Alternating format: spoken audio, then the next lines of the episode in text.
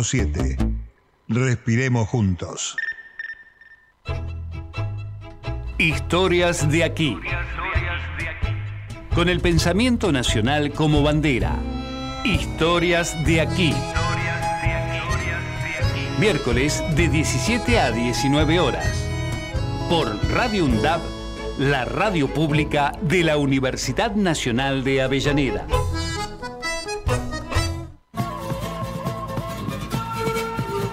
Comienza Historias de aquí. Con Omar Lencinas y Maximino López. Historias de aquí. Con el pensamiento nacional como bandera.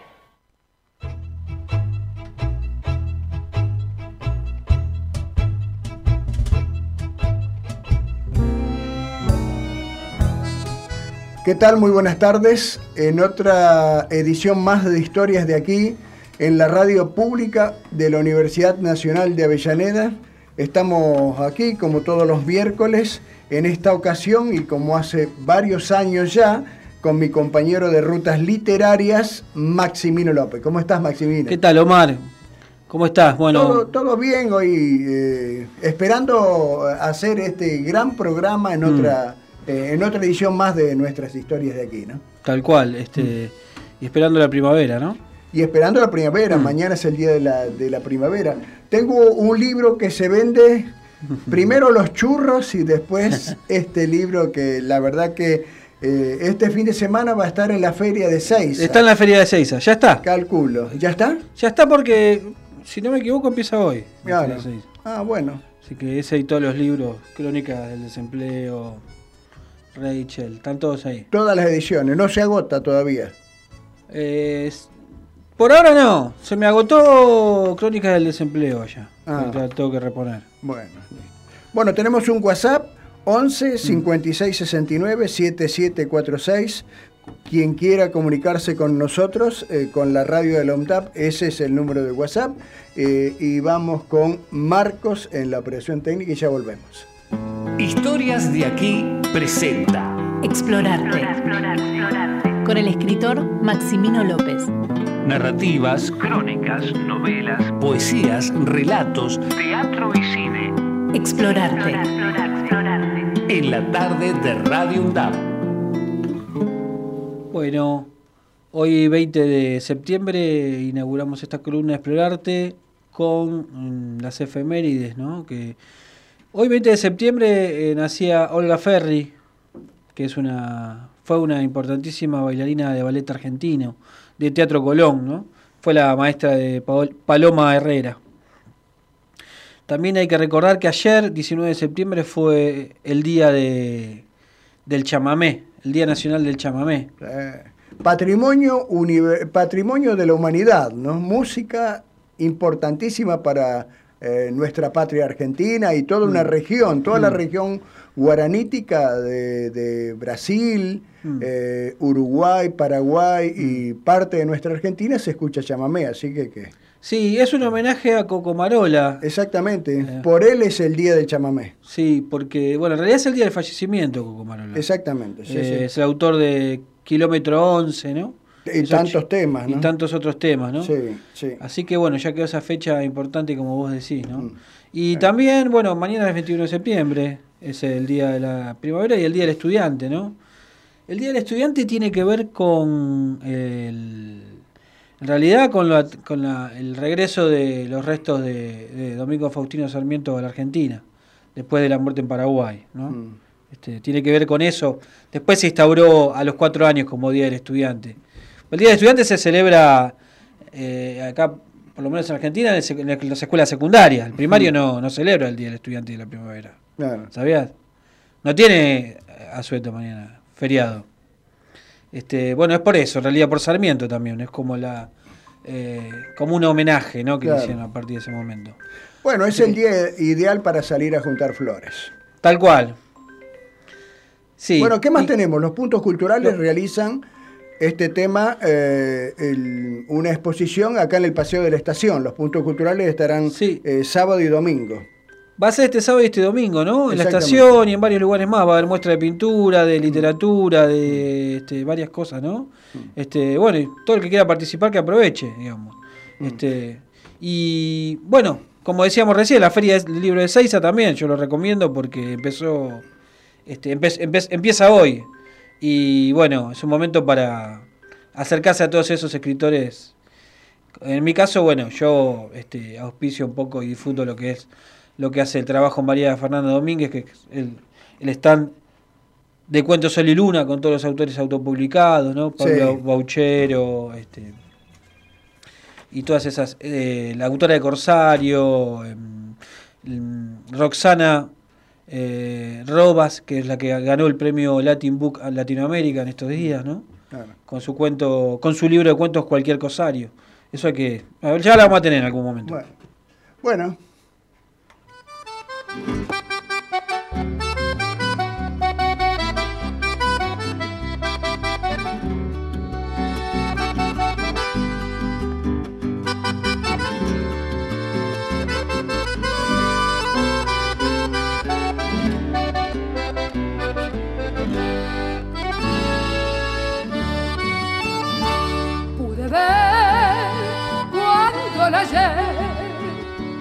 Era un resplandor lejano que nacía en Yapeyú.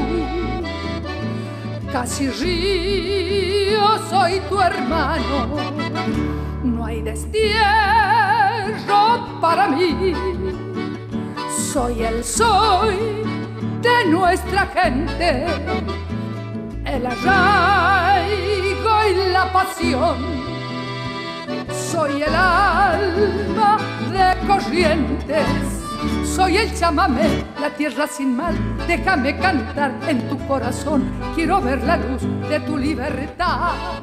Seguimos en Historias de aquí, en la radio pública de la Universidad Nacional de Avellaneda, y este es un, eh, un tremendo gusto que nos estamos dando acá en Historia de aquí mm. con, con Maximino la verdad que eh, nosotros estamos dentro del marco de los 40 años de democracia y de la historia de la radiofonía avellanedense, que tuvo sus inicios también allá por el año 85 aproximadamente con la inauguración de lo que fue Radio Avellaneda, que funcionó aquí en la bajada del puente y que luego se fueron sucediendo y creando otras emisoras eh, hasta que un día llegó este señor, periodista, locutor, y, revolucionó. La verdad que le dio una impronta a las radios que en principio fueron truchas, alternativas, comunitarias, de todos nombres, de todos distintos nombres, y que le dio un profesionalismo a esas eh, radios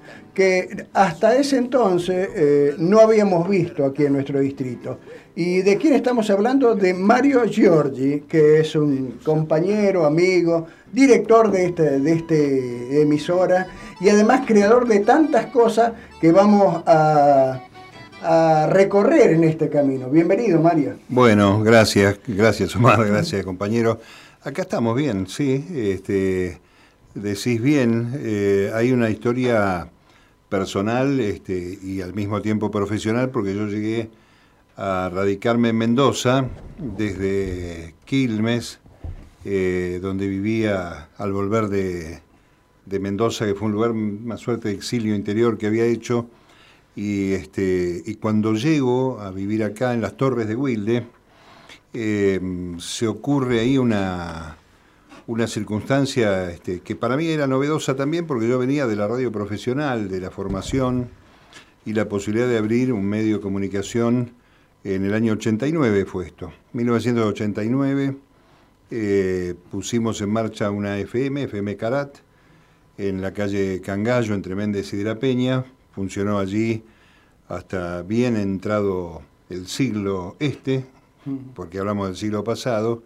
Y después, bueno, las circunstancias de la vida, varias, este, los fracasos en materia de la aplicación de políticas públicas destinadas a los medios de comunicación, nos dieron este, un final, digamos, no tan glorioso como uno espera, pero son este, unos cuantos años de desarrollo entre el año 89 y, y 2005, veintipico de años, donde este, uno trató de reflejar, eh, el conocimiento que yo traía. Yo estoy cumpliendo este año, vos sabés, 50 años de radio. Empecé este, en el 72 dando vueltas por Radio Provincia y en el 73, mientras estaba en el Colegio Nacional de La Plata y el sueño del regreso de Perón era uno de los caminos este, por los cuales nos movilizábamos mucho los pibes, eh, entré a hacer un propio programa en Radio Provincia, este, esperando justamente el regreso de la democracia, primero con Cámpora, después con el tercer mandato de Perón. Eh, de esa época, para el 89, yo tenía este, varias este, mochilas a cuesta, haber ganado un concurso en Radio Nacional en el año 77, por el cual me fui después del Mundial 78 a vivir a Mendoza, haber sido jefe del informativo de Radio Mitre, eh, este, donde gloriosamente el 12 de agosto del año 88 Mañeto me, me echa, me retira, me desplaza y yo fui uno de los tipos más felices ese día porque intuía que iba a venir lo que hoy padecemos todos los argentinos. Y aquí en, ese escenario, este, respetando la esencia misma de la radio comunitaria, de la radio trucha, clandestina, alternativa, eh, me puse a pensar en devolverle al territorio a través de la radio lo que las radios reciben del territorio. Como pasa con esta radio universitaria, aunque parezca paradójico, o con la misma universidad pública, que es, perdón, que es una, una organización que le da gratuidad, pero que sostenemos todos en la comunidad.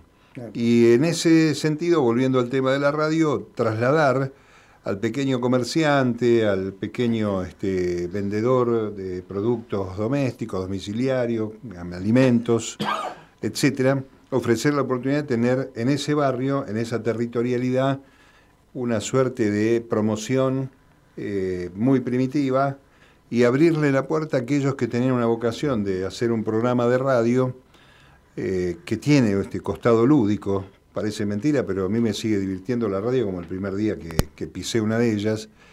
Y además permite que alguno tenga, este, si bien no la formación profesional, una capacidad de desarrollo eh, temático, de contenido, de vocación musical, de las artes, en esta historia de hacer uso del aire mediante la palabra, eh, tratando de poner este, en conocimiento del otro así este otro sea uno solo, eh, lo que uno quiere contar.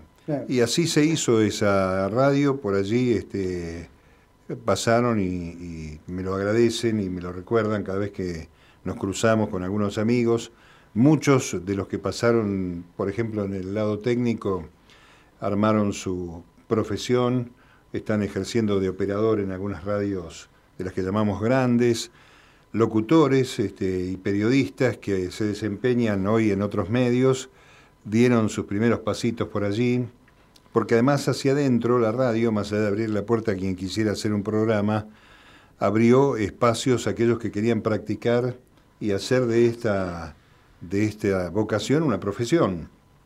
Marcelo Mucci, Silvia Marucho, que es locutora de Radio Nacional, este, Dieguito Fernández, que está en C5N como movilero, estuvo en Radio 10, bueno, por contar algunos de los que pasaron por allí. Y también este, después tomar una sinergia, hay una casualidad en esta historia de la radio que uno no puede escindir de, la política, de la militancia en, este distrito que, me adopta, este, y fue a partir de eh, la victoria del peronismo en el año 91, cuando eh, el intendente electo, Cacho Álvarez, que, era, que había sido funcionario de Antonio Cafiero, tenía este, un conocimiento de quién era yo y ya noticiado que estaba radicado en Avellaneda, me llama para colaborar. Nos habíamos conocido en uno de los programas de Antonio Cafiero, el gobernador habla con el pueblo, una experiencia radial para mí este, esclarecedora de dónde estaba parado un tipo que tenía ganas de contar y comunicar y al mismo tiempo gestionar. Así que este, en ese momento de cruces eh, nos encontramos con, con Cacho, con los medios de comunicación, yo teniendo un medio de comunicación local y también, este, mirá cómo son las vueltas de la vida, con el eh, actual intendente y con el rector de la Universidad de Avellaneda, que, trabajaban del mismo equipo. Que estaban en ese mismo equipo en tándem. Y hemos hecho algunas cosas este, divertidas, hemos molestado, que eso es lo bueno también del medio de comunicación, no dejar a dormir, a dormir, a dormir, a dormirarse o, a, o adormecerse al, al oyente. Eh, y aquí estamos, bueno, este, se puede escribir un poco más largo porque en ese periodo tan extenso este, la vida me llevó al mismo tiempo para hacer otras cosas y este, hay un hay un momento que, obligado por las circunstancias, que fue después del estallido del 2001, eh, la, este, historia dice que me tuve que hacer cargo de la dirección de Radio Nacional y ahí este, es donde reconozco, le, saco un poco la mirada a la radio local, porque era tanta, tanta la complicación de, sostener la gestión de las 80 radios de Radio Nacional en todo el país que la verdad perdí un poco la, la perspectiva. No, no siento culpa por eso, pero era una obligación, eh, digamos, patriótica estar al frente de la radio pública y ahí es donde empieza un poco, creo, sumado a otros temas técnicos, a, la gestión este, de paupérrima de, la Rúa en, materia de medios y las políticas públicas que reclamamos de tener una ley de la democracia, cayó un poco en el olvido la gestión y la frutilla del postre fue que la autoridad de aplicación le dio a la Universidad Tecnológica Nacional la misma frecuencia que tenía FM Carat y este, nos pusimos de acuerdo un tiempo hasta que razonablemente entendí que yo no tenía estructura para poder competir contra una radio pública universitaria como fue la de la UTN. ¿no? Claro, más o menos la síntesis, perdón lo largo, pero es... No, pero eh, también nosotros, que yo participaba prácticamente desde el inicio de la radio comunitaria acá, decía que fue un antes y un después de, que, de tu venida aquí al, pueblo de Avellaneda, porque cuando vi, yo fui parte de ese equipo, vos me sumaste a ese equipo, eh, la forma de trabajo tuyo fue muy profesional desde el inicio. Yo recuerdo que vos tenía, estaba recién, eh, quien se fue recién, Boco estaba sentado en la cabecera, Con Néstor estaba Mancini. Néstor Mancini, estaba Damiani. Sí. Damiani que José hablaba, Vicente, sí. José Vicente Damiani que hablaba de tango. Sí. Después hiciste un convenio con la Universidad de Loma, venía eh, mucha gente que hoy sigue trabajando en los medios de comunicación también.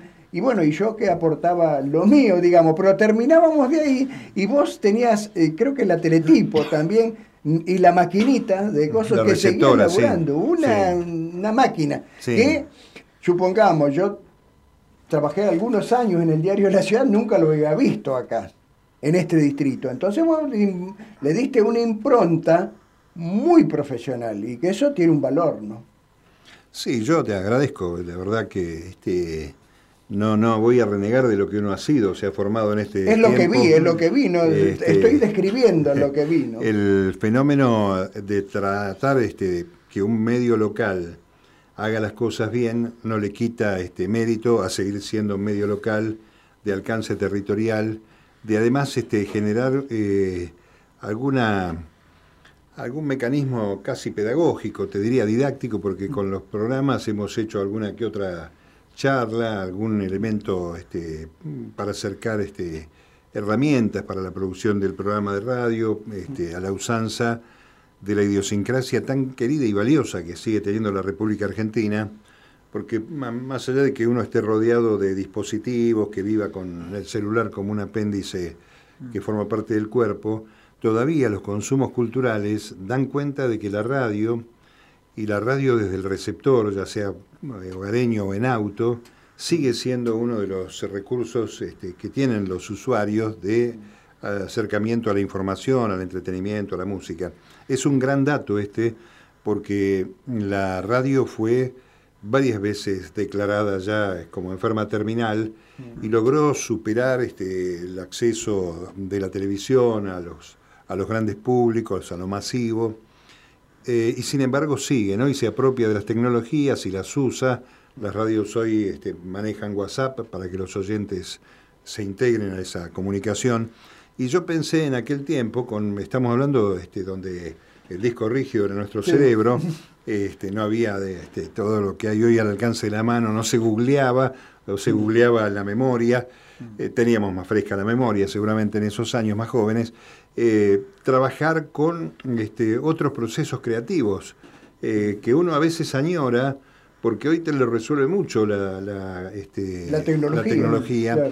Y sin embargo, este, cuando uno ve, por ejemplo, que me pasa con frecuencia, el otro día se hizo un homenaje a uno de los programas que es récord Guinness del mundo, que es eh, las dos carátulas, el Teatro de la Humanidad, el teatro de el radioteatro, el teatro por radio, mejor dicho, de Radio Nacional. Y yo este, em, em, veo los chicos, los jóvenes, viendo a gente parada con un micrófono, con un papel, que es el guion, eh, produciendo un hecho teatral, radial, y, te cambia la cara de esa gente, y vos ves que ahí está todavía latente el milagro de la radio, ¿no? de la comunicación, desde ese lugar donde uno supone, yo siempre uso la frase de que, que me lo dijo Antonio Carrizo un día, aunque haya uno solo pibe del otro lado, vale la pena el esfuerzo. Y esto me parece que es lo que uno quiso instalar en la radio en aquella este, primitiva, original, este, wildense, y esta, que es la número 30 que me tocó armar, porque este, a lo largo de esos 50 años también este, tuve la oportunidad de poder este, poner en marcha medios de comunicación. 20 de ellos fue habilitar las estaciones de frecuencia modulada que no estaban funcionando, que estaban este, adjudicadas pero no tenían transmisión en la radio pública nacional.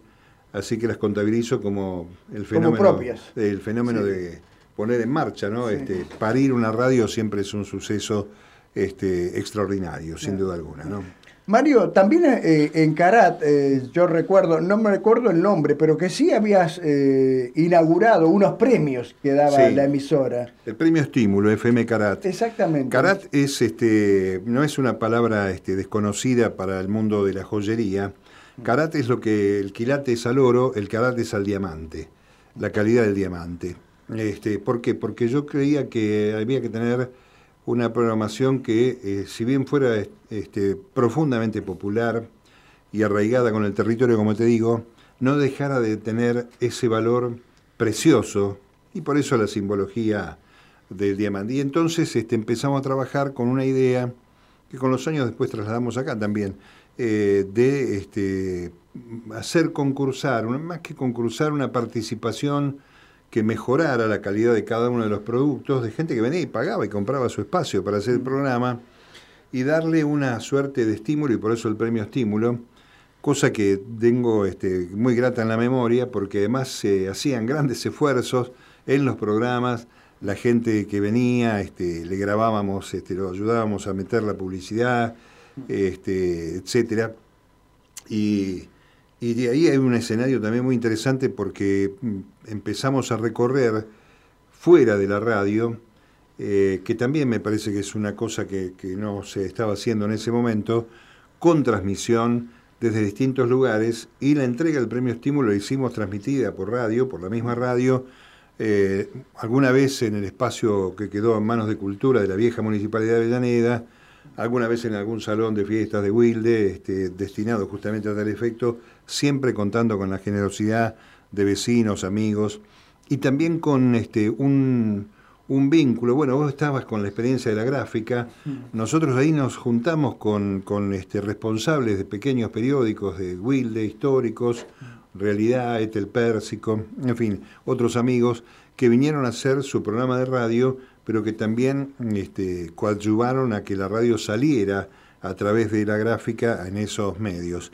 Y alguna que otra transmisión electoral que hicimos juntando emisoras de radio hermanas. Un debate, el debate de Juan Jovila y Oscar Fariña. Sí, sí, hicimos varias cuestiones así este, que tenían que ver con lo que representa y que todavía vos es que este, parece mentira, ¿no? Cuando yo estoy, tengo la oportunidad, la universidad me ha dado oportunidad de volver a dar clases, era un ciclo de historia que dirige la carrera Atilio Borón, eh, y todavía este, uno descubre que esas cosas siguen teniendo valor para, los ciudadanos. Mm. Salir un poco de este lenguaje de la maquinaria, de los este, ciento y pico de caracteres, de escaparse de la este, vorágine informativa que terminás no entendiendo nada, eh, y volver a reflexionar sobre estos tiempos este, en la territorialidad donde los medios este, hegemónicos llegan cuando hay una tragedia.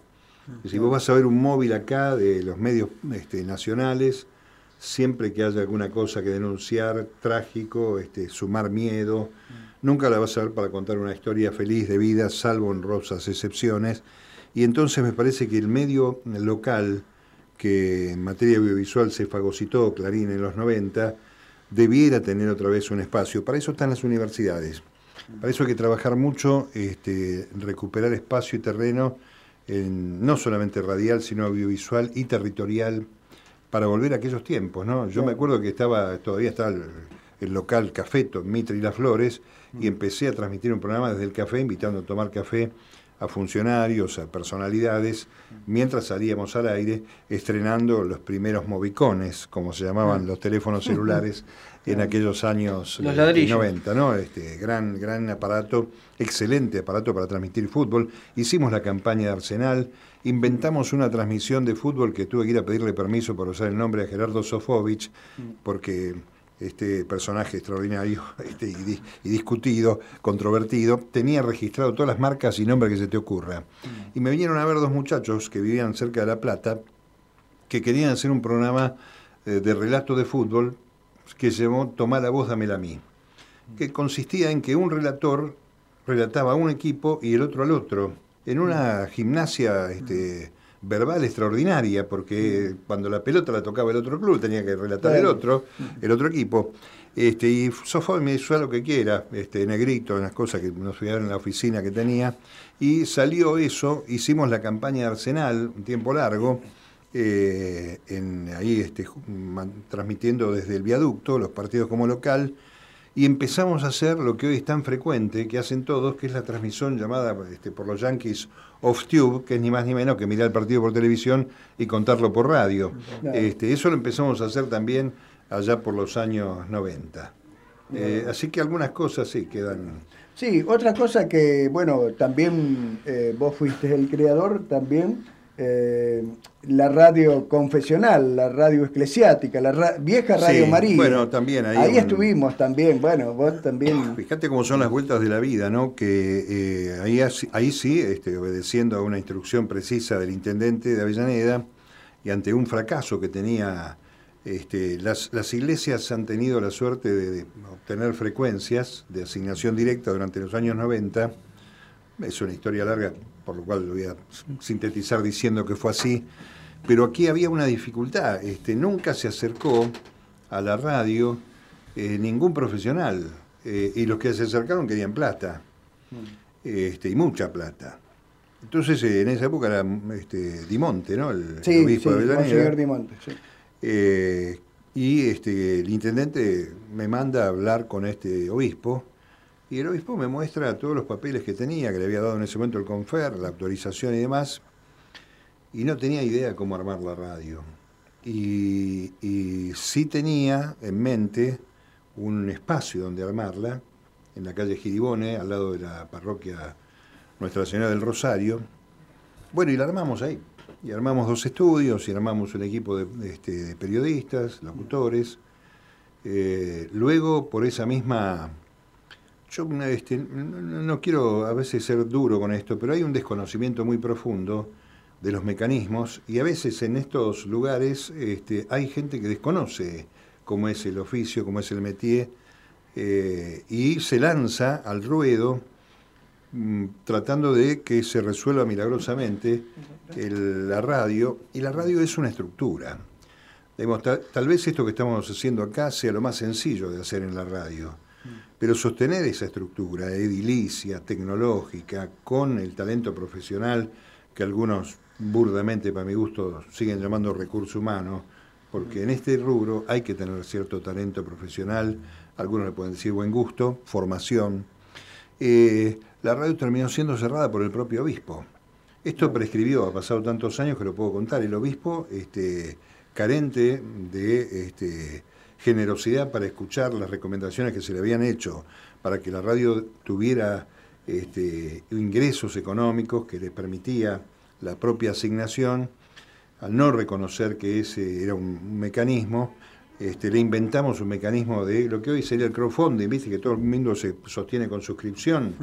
Este, se lo inventamos en los años 90, 93, 94, para decirle, bueno, ¿cuántos este, son los los este, católicos que van a las eh, veintipico de iglesias, Avellaneda era diócesis sola, no era Avellaneda Lanús en esa época, había veintipico de parroquias. Yo le dije, bueno, si ponemos la radio en las parroquias y transmitimos una misa dominical rotando por las parroquias, por ahí conseguimos que la gente haga una donación este, simbólica, ponerle hoy serían 100 pesos, que la verdad que es un billete que parece que tiende a desaparecer en su utilidad, este, y no, no, no funcionó.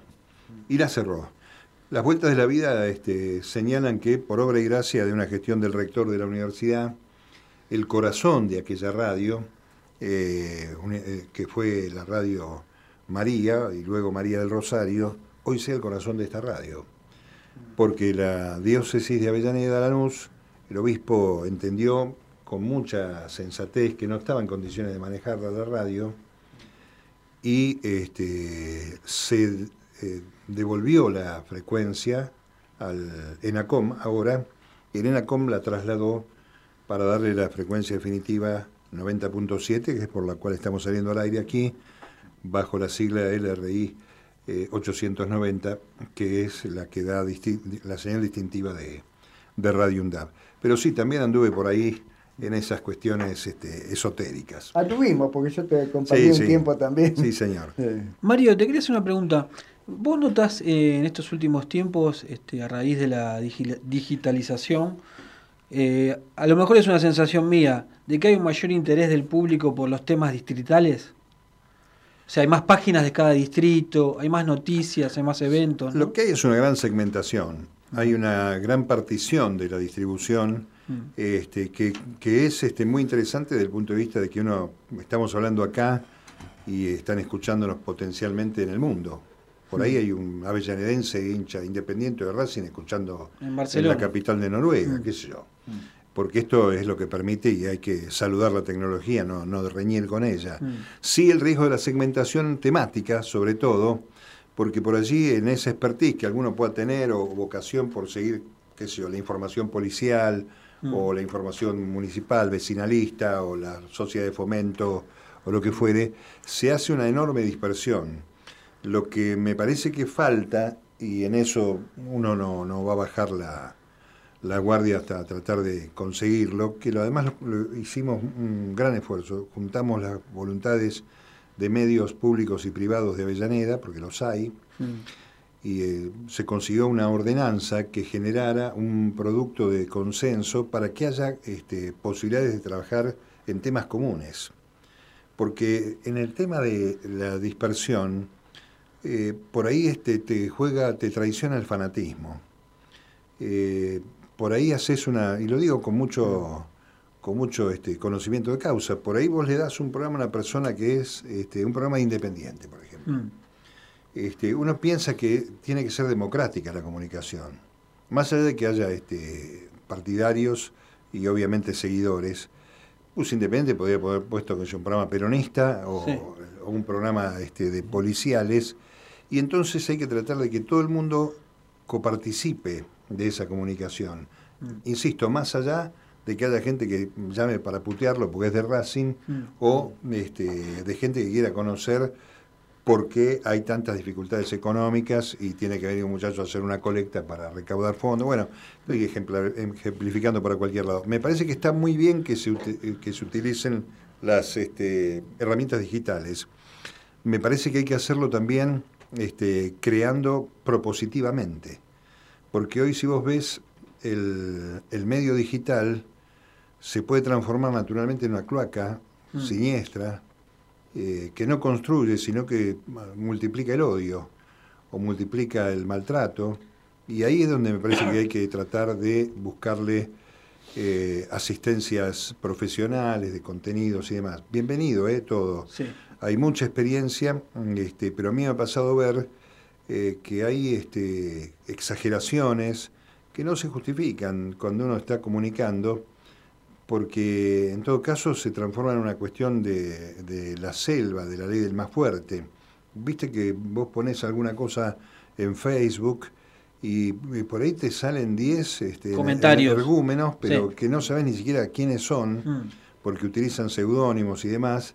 Esto pasa en la política de la Argentina en estos mm. días. Este, no, no es posible que estemos a 40 años de democracia discutiendo sobre la creación de un monstruo autoarmado como es Javier Milei, si no es por el esfuerzo que se ha hecho a través de el uso este, irracional de la tecnología. Por eso en lo territorial hay que pensar que no todo el mundo tiene acceso a la telefonía celular todavía. Cuando uno se va al interior, cuando uno va a las provincias, sobre todo en el sur, esto se percibe mucho mejor que acá. Acá sí, estamos hiper recontra comunicados y a lo mejor no sabemos cómo llama el vecino del piso de abajo o la de enfrente.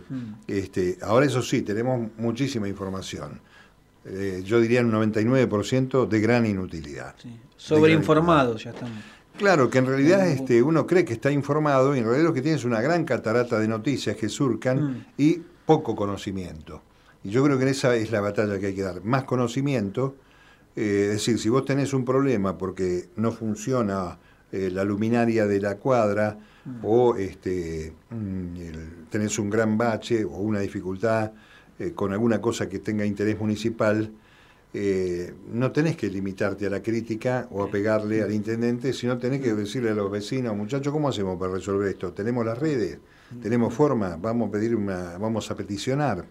Para eso me parece que tendríamos que, esto que estoy diciendo casi sería una revolución de algunas de estas que hemos fracasado tanto tiempo, pero creo que ahí en esa etapa creativa es donde hay que aprovecharlo bien y no este y no padecerlo porque termina uno siendo este, subalterno a la, a la, cuestión digital. Mirá, hace unos años, este, cuando, cuando en medio de la gestión de Mauricio Macri, decidí volver a la universidad a estudiar. Y este, me encontré con algunos compañeros este, más jóvenes que yo que me preguntaban qué estaba haciendo ahí, cosas mm. así que son este, elogiosas, por cierto. Pero una de las cosas que pasaba en ese momento, y te estoy hablando de hace cinco años atrás, pre-pandemia, mm. es que la, estaba medido y demostrado que una persona miraba su celular cada seis minutos. Es decir, este, y no sé con qué tiempo de inversión, poner, pueden ser 30 segundos, dos minutos, el llamado telefónico, la, la fotito, lo que fuere. Mm. El tiempo que uno está invirtiendo en eso es bastante este, más grave de lo que uno cree, cuando en realidad podría hacerlo creativamente. Lo mismo que este, uno trata de transferirle a, los eh, jóvenes. Cuando uno empieza a contar la historia previa a los 40 años de democracia, gente que nació en democracia, los padecimientos que tuvimos, los mayores, este, como para decirle, mira, nosotros vamos por este camino, no porque este, sea mejor o peor, sino porque lo otro ya lo conocimos. Y yo creo que los medios, este, insisto, es una revolución, casi una utopía. Este, no, pero quizá alguna forma de limitar un poco eso puede haber, ¿no? Limitarlo no sé, pero en este momento hay un juicio, mira, en este momento hay mm. un juicio este, del cual no se tiene mucho interés en publicarlo porque los afecta directamente a todos los hegemónicos, que tiene el gobierno de los Estados Unidos con Google. Porque Google, ¿qué es? Eh, es un. Eh, los tipos te dicen que nosotros somos los que acá albergamos. La gente pone información, carga Wikipedia, pone películas pornográficas. Nosotros somos los que le prestamos para la circulación. Pero llega un momento que hay una, este, hay una cuestión primero monopólica, mm. que en Estados Unidos obviamente no existiría Clarín, porque la cuestión monopólica se respeta. Mm. Y ahí este, los tipos, frente a esa cuestión dominante, Google en este momento está llevando a cabo un juicio que le está haciendo el Estado, este, el gobierno de los Estados Unidos, justamente por esa posición dominante, sobre todo en acciones que tienen que ver con el riesgo de la libertad y la democracia que tanto declaman, más allá de que sea el, país más terrorista del planeta. Mm. Pero lo cierto es que mm, yo creo que en algún momento el límite, o mejor dicho, no el límite, una legislación tiene que aparecer, porque en Europa está pasando, hasta dónde uno este, tiene entendido eh, que puede llegar y qué límite este, eh, traspasar sin que haya algo que se ponga en riesgo. Es curioso porque tenés prohibido mostrar la mama de una mujer en Facebook y te censuran, pero no, no podés dejar, eh, nadie te dice que este, no hagas una proclama nazi. Sí, que, en Alemania está penado. Y sí, bueno, este, mm. bueno, por eso yo creo que hay, hay que tenerle mucho respeto, mm. darle un gran agradecimiento a la, a la inventiva del ser humano que nos dio estas herramientas pero tratar de mm, este, pregonar, yo ni siquiera me, atrevo a decir este, nada pedagógico ni didáctico, pregonar un poco el buen uso de esto, el no abuso, y además, ¿sabes por qué? Porque uno a veces cae en su propia trampa de retuitear o de este, reenviar un mensaje, y a veces es una noticia tan falsa que cumple el efecto contrario al que pretendías este, que, al comunicarlo, ¿no? Sí, tal cual. Sí, que quizás alertar o... Hay que ser, o uno también se, la, cree también, claro. Uno es responsable. Yo, este, por ejemplo, hay mucha, mucha gente que confía graciosamente en este, dar a conocer imágenes del lugar donde vive, de los mm. eh, hijos que tiene, este, y, eso lo estás metiendo en un lugar donde no sabes quién accede a esa información. Mm. Eh, en este momento quiero recordar que hay un juicio contra el gobierno de la Ciudad de Buenos Aires por 9 millones de gestiones de tratos, este, eh, rasgos biométricos, que es una, una herramienta que tiene la justicia para este, detectar a prófugos de la justicia, delincuentes y demás, mm. y lo usaron sobre 9 millones de personas. Eh, la primera instancia en la que se corrobora para qué se usó eso fue para recomendar que votes a Horacio Rodríguez Larreta mm. cuando este, se ratificaba que entre esos 9 millones uno de los que estaba ahí vivía y votaba en la ciudad de Buenos Aires. Eso es lo peligroso de esto. Mm. Los niños tienen que estar preparados a hacer un buen uso de esto y creo que también a través de estos medios, porque la radio universitaria es democrática y también alternativa, eh, contar esta otra realidad y salir de la trampa de la agenda que te quiere imponer el, medio dominante. ¿no? Mario, eh, ¿volverías a relatar fútbol? Nunca relaté fútbol, hice locución de fútbol. Ah, locución de fui locutor de fútbol porque en mis inicios en La Plata, en realidad yo empecé este, a descubrir que me gustaba este asunto imitando a los locutores del fútbol.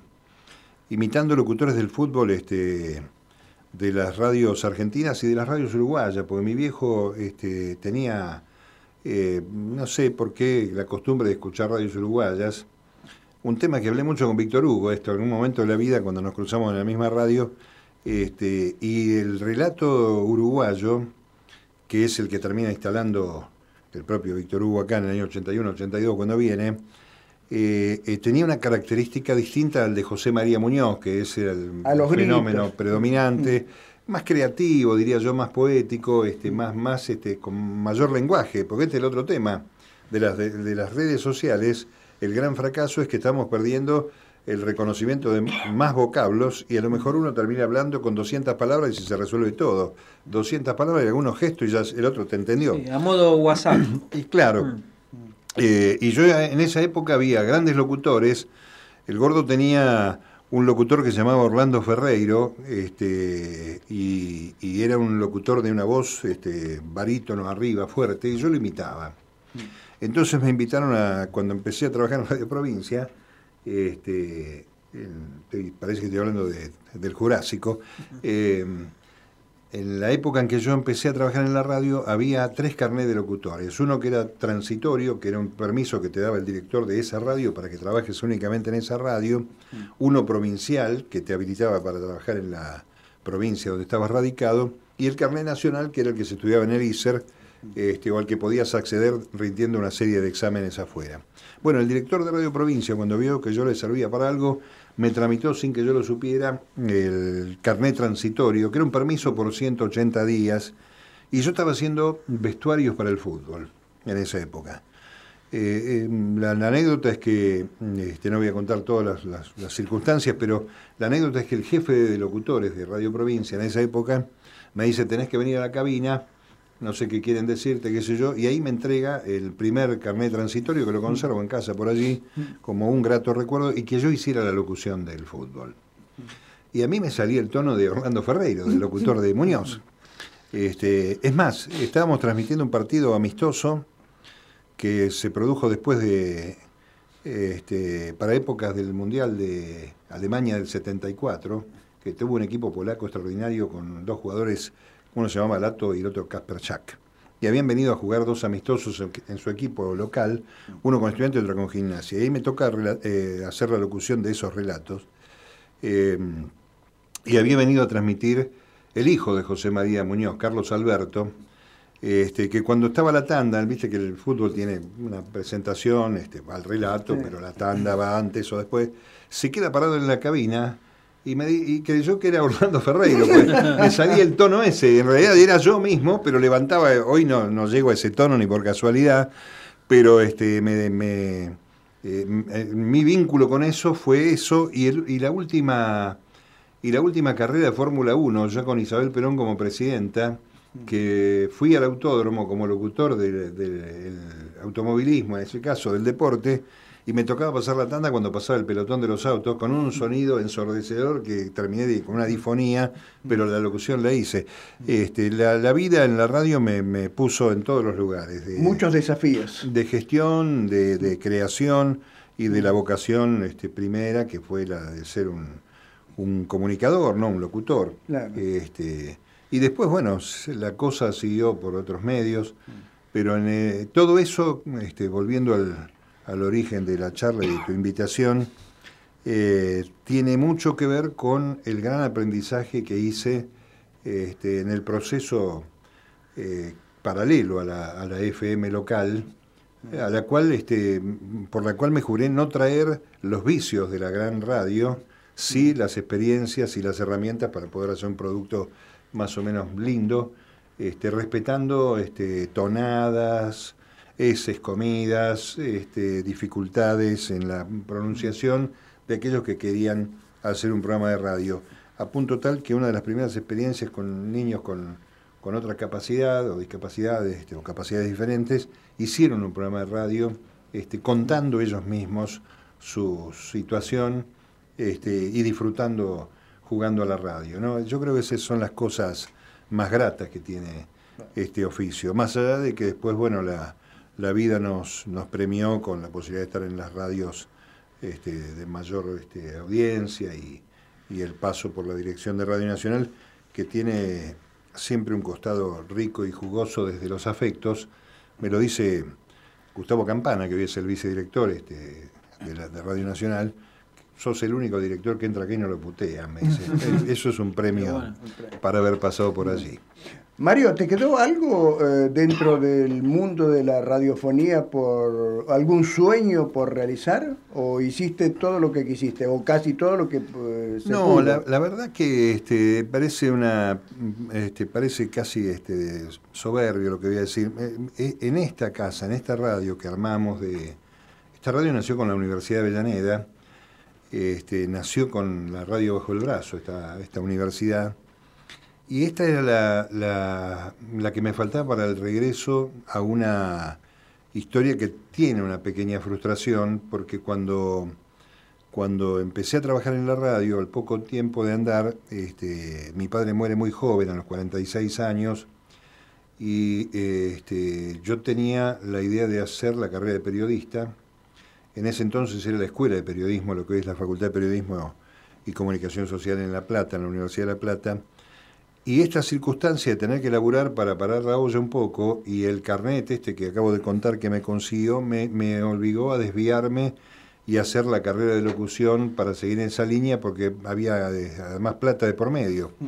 Era un tiempo donde los locutores ganaban mucha plata, pero los locutores, incluso los, menos conocidos, los que los obreros, como digo yo, de la radio, y era buena guita que, se pagaba este, para hacer un turno suplente en aquellas radios de la época, como Radio del Pueblo, Radio Argentina, en fin, la misma Rivadavia. Eh, así que este, eh, cuando armé esta, esta radio y el reencuentro con la universidad, lo escribo, si todo marcha bien, vamos a tener ante fin de año un libro que es producto de la tesis de la maestría en periodismo que terminé durante el macrismo, eh, donde cuento un poco esta historia del regreso a la universidad, que es una suerte de segundo regreso, porque había intentado aquel ingreso y tuve que irme, y eh, terminé haciendo la carrera este, gracias a esta radio de la universidad y algunos amigos, colegas este, fantásticos que me, me acompañaron, me alentaron para que a esta altura de mi vida, siendo un hombre sexagenario, este, tuviera ese circuito cerrado. Así que no, yo creo que en, estos 50 años este, va, a pasar una cosa más, que es recordar que la radio en la República Argentina fue pionera desde el 27 de agosto del año 1920, pero también fue pionera en la radio universitaria y pública, porque estas radios universitarias este, nacieron el 5 de abril del año 1924 con la radio de la Universidad Nacional de La Plata, que el año que viene va a cumplir su siglo de vida. Entonces, este, desde hace 10, 12 años, empecé a investigar, indagar un poco en la historia de la radio y los medios universitarios, a punto tal de que algo, si todo marcha bien, la editorial de la universidad me va a permitir publicar un trabajo de investigación sobre esta historia, sobre las debilidades que aún tiene, a pesar de un siglo de vida, la radio universitaria en Argentina, y contar, este, que eso sí, este, creo que es un desafío, que en este país hay 64 radios universitarias de universidades públicas, con lo cual creo que si estuvieran este, de consumo, hermanadas, más allá de respetar las autonomías universitarias, estaríamos frente a una segunda cadena de radios públicas del país muy poderosa, que sumadas a las radios públicas nacionales, podrían por lo menos intentar empatarle al disparo hegemónico de tanta desinformación, de tanta noticia falsa, de tanto laufer.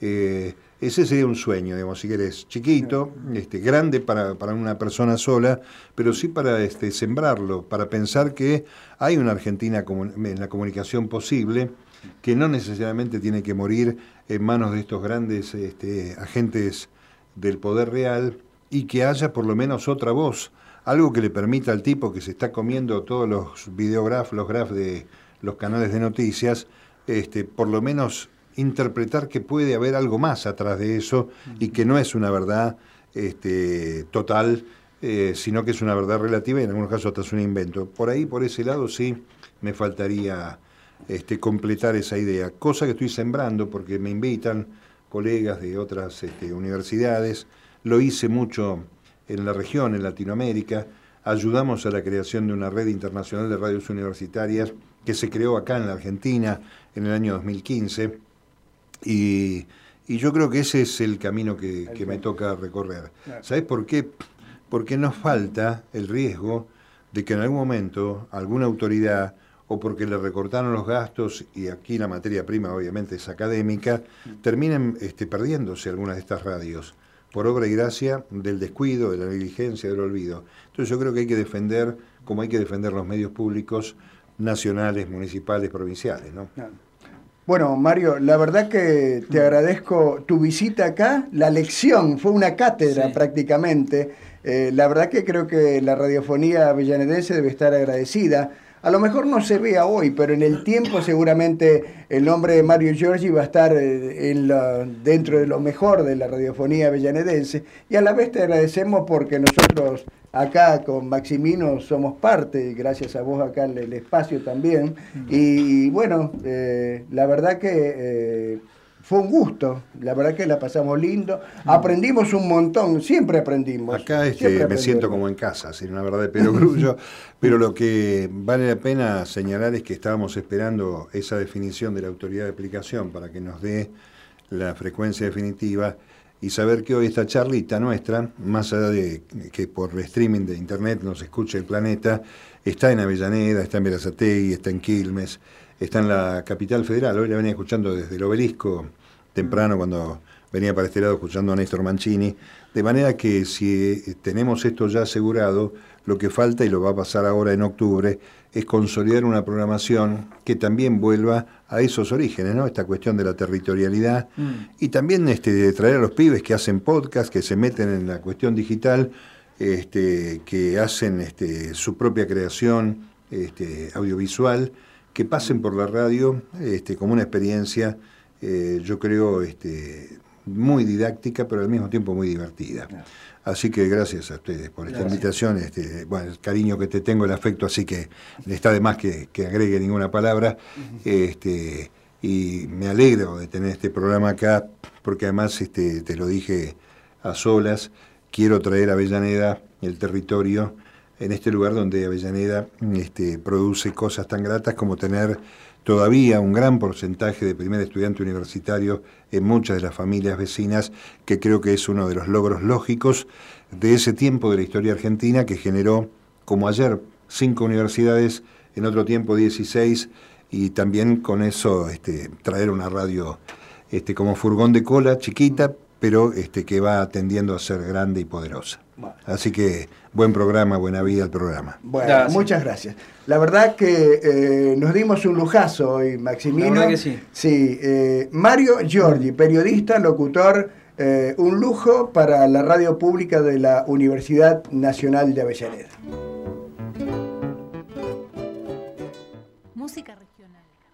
Literatura y las historias están todos los miércoles de 17 a 19 horas en Historias de aquí.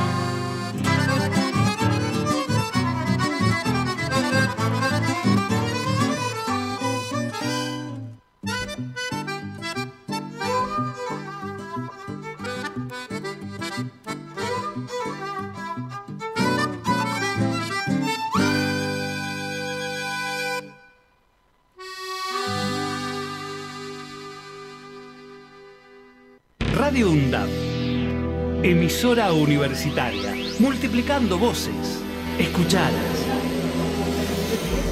Radio UNDAB, radioundab.edu.ar.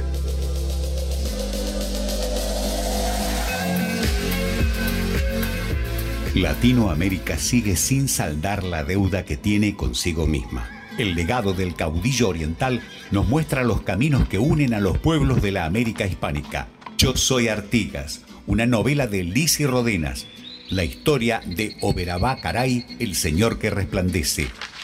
Yo soy Artigas, de Lisi Rodenas, disponible en todas las librerías. Ediciones SICUS, la buena lectura ilumina. ¡Hey, Zoe! ¿Viste lo que publicaron en Radio UNDAB? No, no, no, no, ¿qué? ¿Qué? Me lo perdí. No, no, es espectacular, tenés que buscarlo. ¿Pero cómo? ¿Dónde? En las redes sociales. Pero Facebook, Twitter, Instagram. Exactamente. Búscalo como UNDAB Medios. Ahí encontrás todos los contenidos de los medios de comunicación oficiales de la UNDAB. No, Alfredo, ya me pongo a buscarlo. UNDAB Medios en Twitter, Facebook e Instagram. Valor agregado. El mejor análisis de la semana. Política, economía, información y actualidad. Los jueves de 18 a 20 horas. Valor agregado. Para cortar las noticias falsas y la desinformación, entérate de todo lo que hacemos en Radio UNDAB y UNDAB TV. Encontranos en Facebook, Twitter e Instagram como UNDAB Medios. Seguinos en YouTube. Suscríbete a UNDAB TV. Bájate la app de Radio UNDAB desde tu tienda de aplicaciones. Somos los medios de comunicación oficiales de la Universidad Nacional de Avellaneda. Otra comunicación, para seguir en contacto con la actualidad y la comunidad universitaria. Después, no digas que no te avisamos. Radio UNDAB. Multiplicando voces. radioundab.edu.ar Docentes, no docentes y estudiantes tienen que decir, tienen que decir. Radio UNDAB.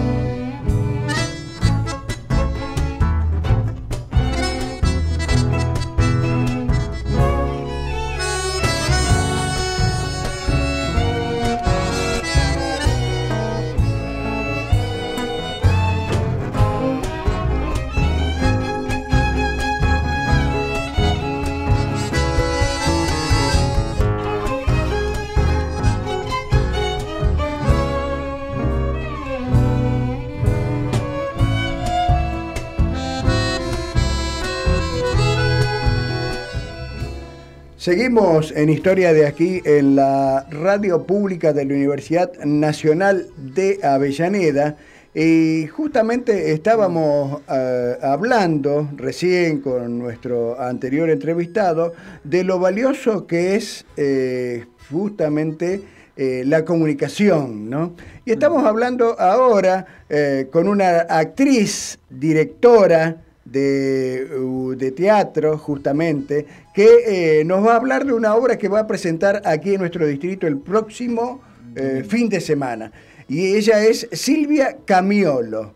Buenas tardes, Silvia, ¿cómo estás? hola, muy buenas tardes a todos, muy bien.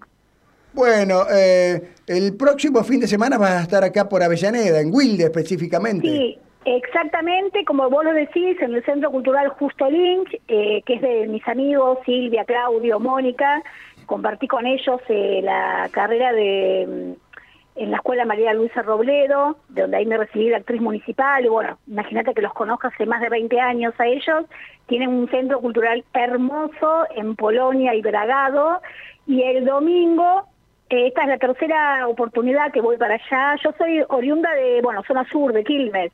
Eh, lo que pasa es que vivo en Gualeguaychú hace eh, más o menos 15 años. Y en esta oportunidad es la tercera vez que vamos con una nueva obra que se titula La herencia, el domingo a las siete y media de la tarde en el Centro Cultural Justo Lynch. Silvia, muy buenas tardes. Te habla Maximino, un gusto. Quería, un gusto. Quería saber cómo, cómo, cuáles son los temas que te interesan para escribir este, este tipo de, de dramaturgias. Mira, en realidad eh, no es mi, mi texto, ah. yo hice una adaptación, esto es ah. un texto que me llegó a mí hace como, no sé, fácil, más de 15 años, es un mm. texto eh, anónimo que no pude descubrir quién es el autor mm. y a partir de ahí, bueno, me parecía interesante, la obra es larguísima mm. eh, y bueno, y yo un proceso de, de, adaptación, bueno, la empecé como a adaptar la obra y en ese momento, eran, bueno, en su momento eran cuatro actos, Mm. lo adapté a tres actos eh, pero no es... Eh, yo por lo general he escrito cosas, pero poco, digamos, soy media, media fiacona Mm. para sentarme y escribir. Eh, me gusta más estar del lado de o actuando o dirigiendo o dando clases de teatro o produciendo.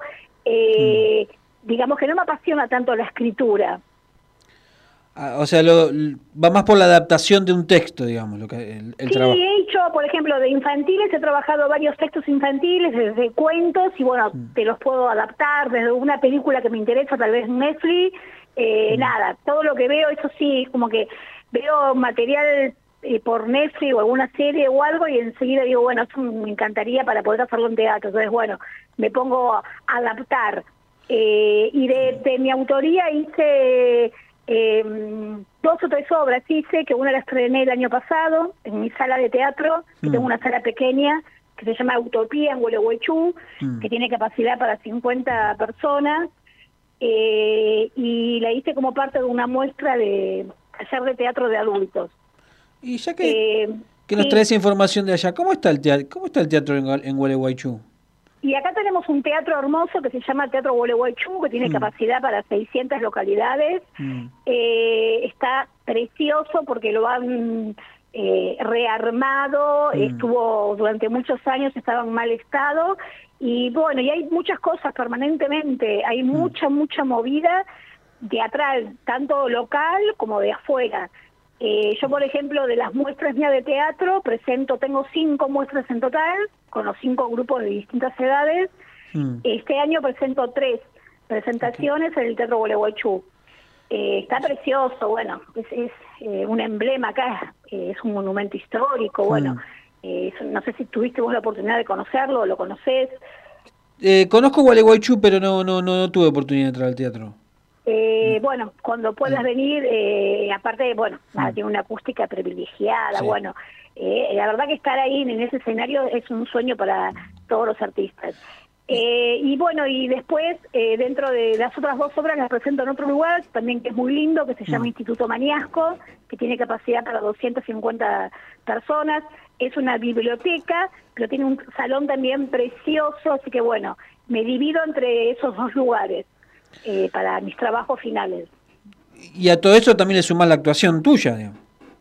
Eh, sí, yo hacía varios años que no actuaba. Ah. Eh, en realidad, lo mío es la actuación desde, desde nada, de que era joven, eh, que estudié con distintos profesores, Mm. me recibí en la escuela de Avellaneda, Mm. eh, hice un montón de obras, participé, hice de gira en distintas cooperativas.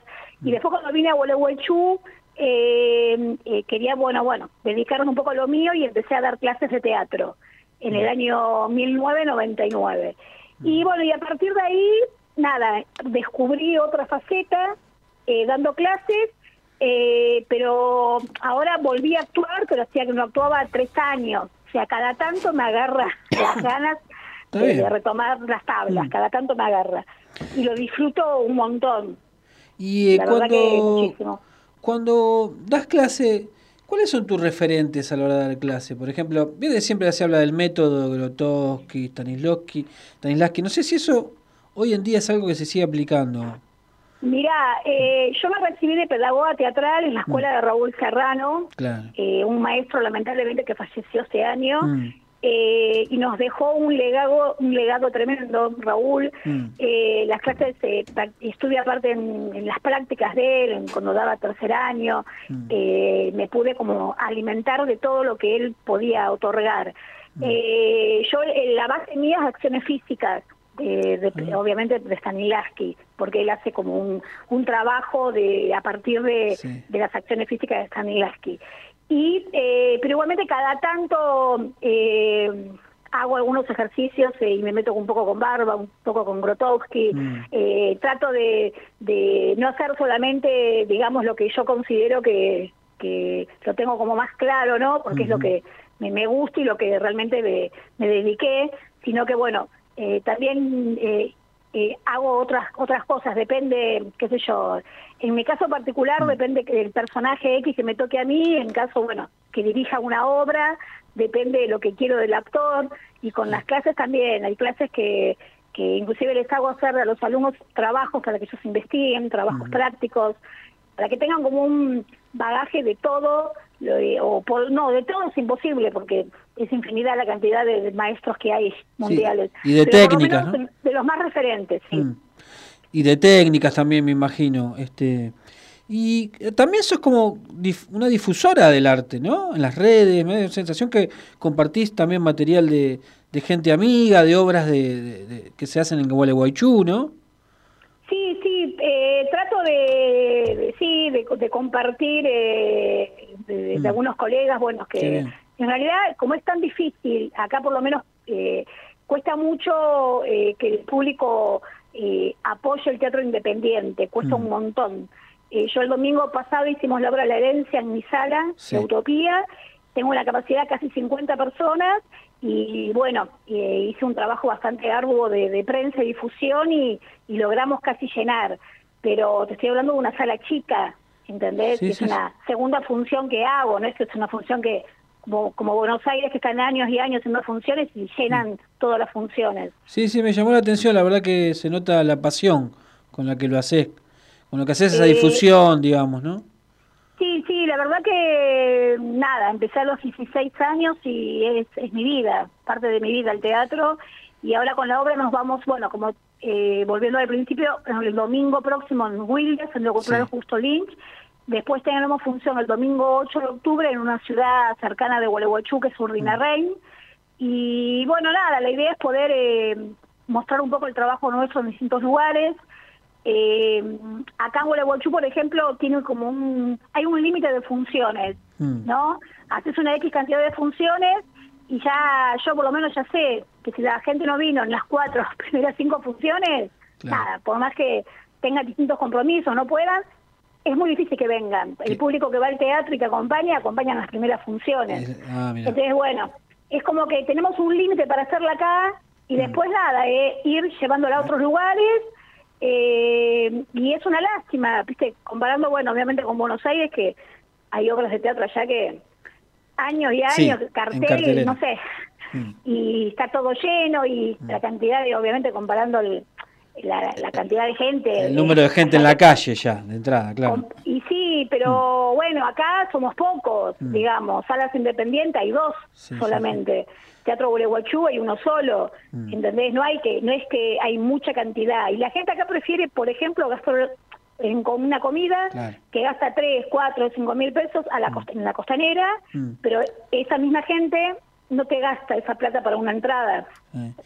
Y Silvia, sí, pasa, se nota eso, ¿no? Sí, inclusive nosotros estamos con una entrada ahora módica de 2.500 pesos.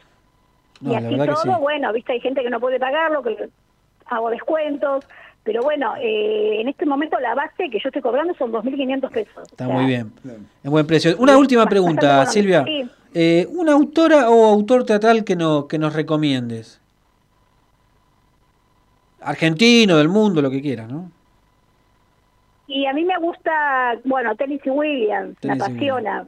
Eh, sí, es un material que lo pude abordar en la escuela de Raúl Serrano con un personaje Blanche eh, un tranvía llamado Deseo. Eh, es un clásico de, todos los tiempos, me apasiona. Eh, no tuve la oportunidad de hacerla, por ejemplo, nunca en Gualeguaychú. y después me gusta, por ejemplo, el humor. El humor me, también me encanta. En ese momento estoy, tengo un amigo en Buenos Aires que se llama Martín Caminos, mm. que es autor de, de humor. Y bueno, estoy trabajando material de él. ¿Como stand-up? Eh, no, no, obras de teatro. Ah. Son cuadros de humor y mm. por otro lado una obra de teatro que participan 17 actores. Mm. Eh, pero a mí me gusta me gusta mucho el humor. Eh, por ejemplo, bueno, Paula Marul, la mm. Rosalina que está viviendo en Buenos Aires, tiene unas obras preciosas. la, escritura de ella me fascina. Estuve trabajando, bueno, el año pasado con la obra Yo no duermo la siesta. Eh, que tuvo la oportunidad, la estrené en Gualeguaychú, en Teatro Gualeguaychú, y ella vino al mm. estreno. Eh, eh, Lorena Romanín también, estoy hablando de, bueno, de, de actuales. escritoras mm. actuales, sí, mm. sí, escritoras actuales. Bueno, Silvia, la verdad que un gusto charlar con vos. ojalá la función del próximo fin de semana sea un éxito, que vendan muchas entradas y que puedan regresar al teatro aquí en Wilde o en otro lugar de, nuestro distrito de Avellaneda. Así que te agradecemos tu participación. Muy amable, eh, muy amable. Y bueno, podés hacer algún sorteo de entradas ¿eh? eh para la audiencia. Claro, dale. Bueno. Y igualmente estás invitado, vení con algún compañero, vení a ver la obra y bueno, me, escribís en privado y te reservo también dos invitaciones. Bueno, Muchas gracias. Bueno, te agradecemos tu, tu participación aquí para el programa. ¿eh? Muchas gracias. ¿eh? Gracias, gracias a ustedes. Hasta luego. Hasta luego. Hasta luego. Gracias.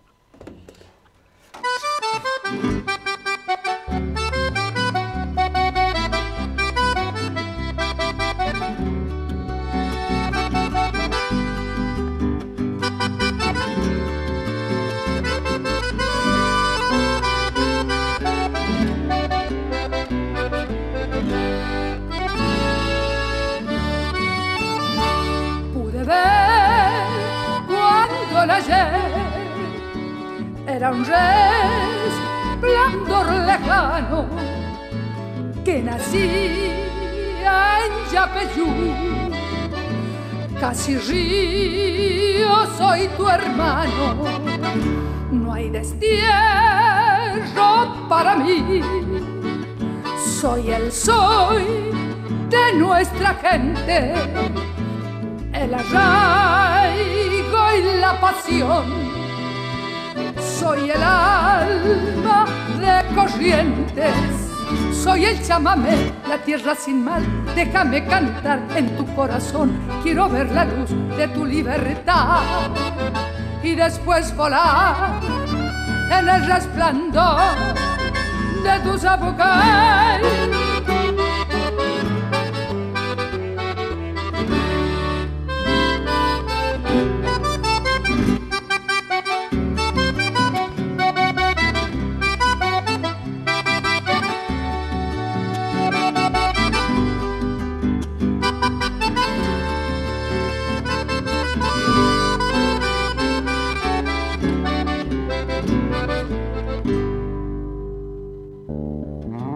Soy chamigo pueblo té que retosa en la bailanta, un relámpago de amor, soy tu corazón que canta.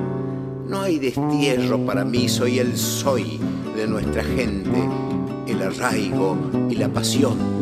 Soy el alma de corrientes, soy el chamamé, la tierra sin mal.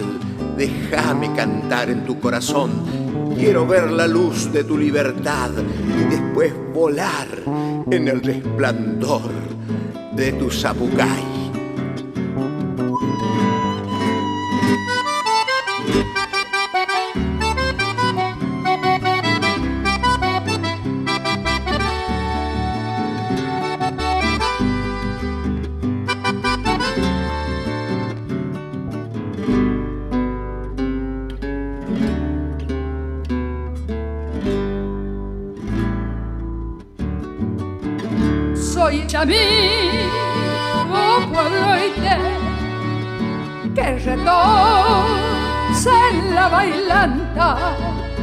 un relámpago de amor. Soy tu corazón que canta, no hay destierro para mí. Soy el soy de nuestra gente, el arraigo y la pasión soy el alma de corrientes, soy el chamamé, la tierra sin mal. Déjame cantar en tu corazón, quiero ver la luz de tu libertad y después volar en el resplandor de tus abogados.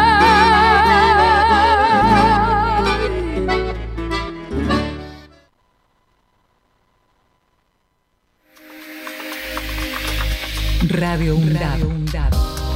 Emisora universitaria multiplicando voces. voces. Escuchalas. Radio UNDAB. radioundab.edu.ar Pogo en el Roca. Una hora de radio dedicada a la música, el arte y al mundo audiovisual under. Próxima estación. Darío Santillán y Maximiliano Costecchi. Pogo en el Roca, todos los viernes de 17 a 18 horas. El tren es tuyo, cuídalo. Recordar y hacer memoria no son la misma cosa, porque hacer memoria es tomar la palabra para poder contar. Si preguntan por vos, la nueva novela de Nerio Tello, una historia hecha de retazos con el amor cómplice y el pasado reciente como una herida colectiva que todavía sangra. Si preguntan por vos, de Nerio Tello, disponible en todas las librerías. Ediciones SICUS, libros para una cultura de la integración. Diálogo Internacional, el programa conducido por Atilio Borón, una producción de Radio UNDAP y Somos Radio AM530. Diálogo Internacional, con la participación especial de la periodista Telma Luzani, junto a un equipo integrado por Paula Klachko, Federico Montero y Marcelo Rodríguez. Sábados de 18 a 20 horas. Repetición los martes a las 18. Diálogo Internacional. Docentes, no docentes y estudiantes tienen que decir. radioundap.edu.ar Voces universitarias. Escuchalas.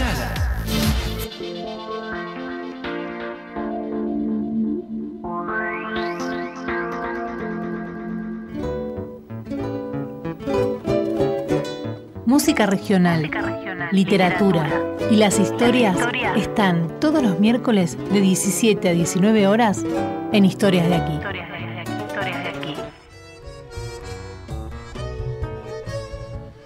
Qué grande.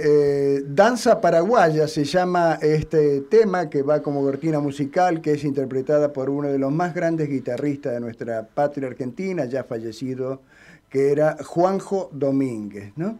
Eh, Maximino, tenías un aviso parroquial. Eh, bueno, sí, es- Eh, la, mm, lo de eh, este sábado. este sábado en Sí. Ezeiza, Lo de- no, este sábado el recital de poesía en Herley.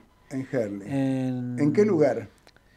Es en la sala Motivos, en la avenida de la Serna, al 1200. Se llama El culto de la hermandad negra, el, el recital. Ahí van a... Eh, vas a ir a... Sí, yo voy a leer como invitado. Está Javier Mailult. eh, también está, bueno, Hernán Ruiz Moreno, entre los invitados, Anselmo Maciel y tres o cuatro más. Este, después el micrófono abierto, ¿viste? Después de las Bueno. después de las 12 de la noche más o ¿Habrá menos. algún soneto por ahí? Bar económico. ¿eh? ¿Sonetos habrá? Y esperemos, ¿no? Tiene Vamos que volver la, la, la, la poesía métrica, ¿no? La vieja poesía de Becker, de Rubén Darío, ¿no? Parece que a Marcos le gusta eh, los sonetos. Sí. Bueno, pero eh, mañana va a ser un día histórico para el gremio de la Unión de Docentes de Buenos Aires, un gremio que, al cual le tenemos mucho cariño, una relación de muchos años con algunos de sus integrantes, y que pues, le van a imponer el nombre de uno de los fundadores del gremio, que es Miguel Díaz. Nosotros lo conocimos a Miguel como eh, el Petizo Díaz, ¿no? El famoso Petizo Díaz, que la verdad que tenía un empuje, eh, y acá hay dos integrantes del Consejo Directivo de Eudocba Avellaneda, en este caso Marina Santangelo, eh, secretaria general del gremio, y Guillermo Frechel, secretario adjunto. Bienvenidos. Bienvenido. Buenas tardes, gracias. Buenas tardes a gracias por recibirnos. Sí. Eh, Bu- sí. ¿Quién Eh, era Miguel Díaz para ustedes? Y bueno, un referente histórico, ¿no? De, de nuestra organización, ¿no? Que, eh, bueno, nos inició en, en este camino, ¿no? De la, del conocimiento, de la situación de los docentes, nos abrió el espacio para que pudiéramos conocer la, la realidad también de lo que estaban atravesando en la escuela pública y bueno, de esa manera, de manera conjunta, eh, bueno, fuimos recorriendo eh, la situación de los docentes, ¿no? Eh, conociendo la realidad, profundizando mucho sobre las problemáticas y bueno, avanzando de alguna manera muy particular, como la que tenía Miguel Ángel Díaz, eh, de llevar adelante los reclamos, ¿no? de su compromiso, de su perseverancia. Claro. Porque aparte es un gremio relativamente nuevo, tiene 20 años. ¿no? 27 años 27 cumplimos años, este claro, año, a sí, fin sí, de año ya más o menos 27 años, sí. cuando se fundó, la lucha que llevaron a cabo para, bueno, la- las idas y vueltas a La Plata para eh, juntar la personería, digamos, Sí. la papelería para conseguir la personería gremial, digamos, un trabajo muy arduo, eran pocos al principio, Sí. y ahora, bueno, se ha convertido en un gremio muy importante, ¿no? Sí, sí, sí, Sí. sí, la verdad que superamos los 25.000 afiliados en toda la provincia. Es una organización que, que cuenta con delegaciones y seccionales, eh, alrededor de 130 delegaciones y, y seccionales en, en total Toda en toda la provincia. Sí, representando a los compañeros, hay mucha demanda, eh, mucha necesidad de los compañeros de sentirse representados. Y bueno, esto hace que, que bueno, UDOC bueno, no, dude un momento de acercarse y bueno, de asesorar permanentemente y de acompañar frente a cualquier tipo de injusticia. ¿no? ¿Cómo fue que tomaron la iniciativa de ponerle el nombre a la sede Avellaneda de, de su nombre, ¿no? Del uno de los fundadores, Miguel Díaz, ¿no? Bueno, o sea, eh, prácticamente Avellaneda es donde nace. El, el Miguel Díaz era secretario general de, de otro sindicato, se abre por diferencias políticas, bueno, y empieza a armar la UDOCMA. Nace en Avellaneda. Entonces, bueno, por eso fue un poco, aparte en su memoria, su trayectoria, nosotros pensamos que es el lugar, uno de los lugares, porque también en Barracas hay ot- otro edificio que lleva su nombre, pero es un edificio donde se hacen las reuniones de secretarios generales, pero esta, en Avellaneda es donde nació la. Claro. Entonces pensamos en un humilde homenaje al nombre de, de él, de su trayectoria, una persona muy sencilla, muy humilde, muy dada con nosotros, nos enseñó mucho. Yo empecé, eh, me afilié para hacer un curso y empecé a participar. Él, se daba con todos los afiliados, no era una persona que no, que atiende a este, este, este no. Saludaba y era el secretario general, el que había fundado todo cuando, en sus inicios. Yo habré empezado en el 98, creo que en el 96 se abre la UDOCUA. Y fue creciendo, pero fue creciendo mucho por, eh, por el empuje que él le ponía, la garra que él le ponía, en todas las manifestaciones que hacíamos, todo él estaba al frente. Era uno, uno de los dirigentes que era ejemplo para nosotros. Sí, yo lo recuerdo también que era muy común en los últimos años verlo, atendía todas las tardes en la CGT. Sí, sí. Siempre lo atendía, yo conozco gente, compañeros que, que él atendía en la CGT, siempre estaba. Sí. No me acuerdo eh, qué, área, qué área que en tenía. educación. Eh, Eh, Secretaría de Políticas Educativas Bueno. llegó a tener el cargo.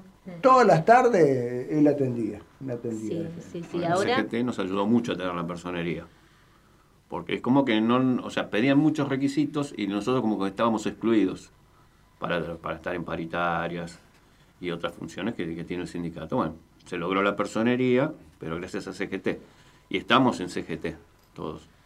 Él tuvo ese cargo, después, bueno, diversas cosas que pasaron en CGT, pasó a otro lado, eh, pero bueno, Y en la actualidad eh, con- eh, tenemos la Secretaría eh, de la la niñez. Infancia, de la Niñez, sí, de la Niñez, representada en- por, por la adjunta. eh, la Secretaria Adjunta Adriana, Monjes. Adriana Monjes, sí.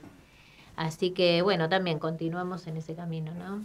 ¿Cómo va a ser el, el, el acto de mañana, no? Bueno, mañana, día de la primavera, día del estudiante, pero también es el día del artista plástico. Por eso también elegimos Claro. ese día, porque Miguel era artista plástico, además de ser docente, y bueno, él se desempeñó en todos los niveles y modalidades, eh, también formando docentes en el arte plástica, ¿no? en pintura específicamente. Eh, y bueno, decidimos eh, a, a forma de homenaje eh, poder elegir esta fecha en particular. Vamos a, a- convocamos a, a la comunidad educativa y a todos los vecinos quienes se quieran acercar, porque también, eh, además de la imposición del nombre a nuestra sede de Miguel Ángel Díaz, eh, se va a hacer un acto homenaje de los primeros secretarios generales de nuestra sede, que fueron Gabriel Carreras, la secretaria adjunta María Eva Benialgo, que pasó a ser secretaria general con el fallecimiento de Gabriel, y también un gran colaborador que tuvo nuestra, nuestra organización como Norberto Moleta, que también era artista, eh, músico en particular, un, un profesor de música, eh, muy querido, muy un compañero muy, eh, muy entrañable, por cierto, y, y que bueno, que, que llevó la gestión adelante también junto con María Eva y, y Gabriel Carreras, ¿no? Así que bueno, es, es un acto bastante ¿no? relevante para, para nuestro distrito. Y emotivo. Muy Sí, emotivo. sí. ¿Van a participar las familias? De Sí, Sí, sí, tal cual. Eh, sí, se va a colocar una placa en el salón de reuniones de nuestra sede, eh, una placa homenaje. Y, y bueno, sí, van a venir los familiares, que hay un buen acercamiento, tenemos siempre diálogo con ellos. Y bueno, la verdad que todas las personas que, que siempre estuvieron rodeándolos, ¿no? Con mucho cariño los recordaremos mañana en ese acto. Así que bueno. ¿Él era artista plástico? Miguel Ángel Díaz. Sí. sí. Pintaba. Sí, sí, Ah, no pintaba. de hecho, en la sede Tenemos obras. de él, mucha Ah, gente tiene, o sea que él se los regalaba. Ah. Y los tienen, pero como, como atesorados. Sí, sí. Por eso todos los años se hace el concurso de pintura, Pintura. en Avellaneda. Eh, En homenaje. en eh, homenaje, claro, a Miguel Díaz eh, y aparte, bueno, aparte de otras disciplinas que Mm. se empezaron a extender ahora, por ejemplo, poesía, canto y otras disciplinas que eh, eh, comenzaron este año a partir de la nueva gestión de nuestro secretario general Alejandro Salcedo. Eh, bueno, mm, realmente esto esto va ampliando un poco más el, El el- horizonte, claro, ¿no? claro. Sí. La convocatoria de los La docentes que pintura quieren hace rato, hace muchos años que se está haciendo el concurso de pintura, que se Ah. entregan premios, se exponen las pinturas. Sí, en la Casa de la Cultura de, de ¿Hay participación? ¿Hay pintores en Udocba? Eh, Muchos. Hay algunos, sí, y Es abierto. Pero está abierto a la comunidad El de también. pintura está abierto, no sí. solamente para adentro, sino No, para no, afuera. sí, está abierto. De hecho, ha ganado gente que, que no es del sindicato. En algunas oportunidades, muchas también han ganado compañeros. Mm. Una persona de Avellaneda había ganado también, o sea, Y hace si- mucho. ¿Y si tienen que recordarlo a Miguel por alguna lucha o algún evento importante? Ustedes como compañeros de él, ¿no? ¿Cuál sería? Bueno, muchos. Por ejemplo, en actos de concurso, por ejemplo, me acuerdo en San Miguel, eh, reunirnos a las 6 de la mañana en, en San Miguel para presenciar un, un- o sea, una injusticia que se estaba eh, generando en los compañeros por irregularidades, ¿no? Plantarnos ahí, cortar las avenidas, pero lo- el, movimiento que había, por ejemplo, en las movilizaciones que salían de Avellaneda, cruzando el puente Pueyrredón, era muy movilizante porque cortábamos media, media autopista, cruzando hasta llegar a la Plaza de Mayo o al Congreso. Congreso, sí. Ay, Cuando, sí. tira, cuando empezaron a balear, que vos también te, Bueno, te sí. pegó una bala de goma y él estaba ahí adelante, no es decir, salió Estábamos adelante ahí. Sí. Como Sí. corresponde, va. Sí. Siempre el jefe No, él adelante. siempre fue así. Él, Él Sí. tenía esa filosofía de ser. Sí, de después cuando adelante, empezó a haber marchar la problemas, cabeza, como él decía.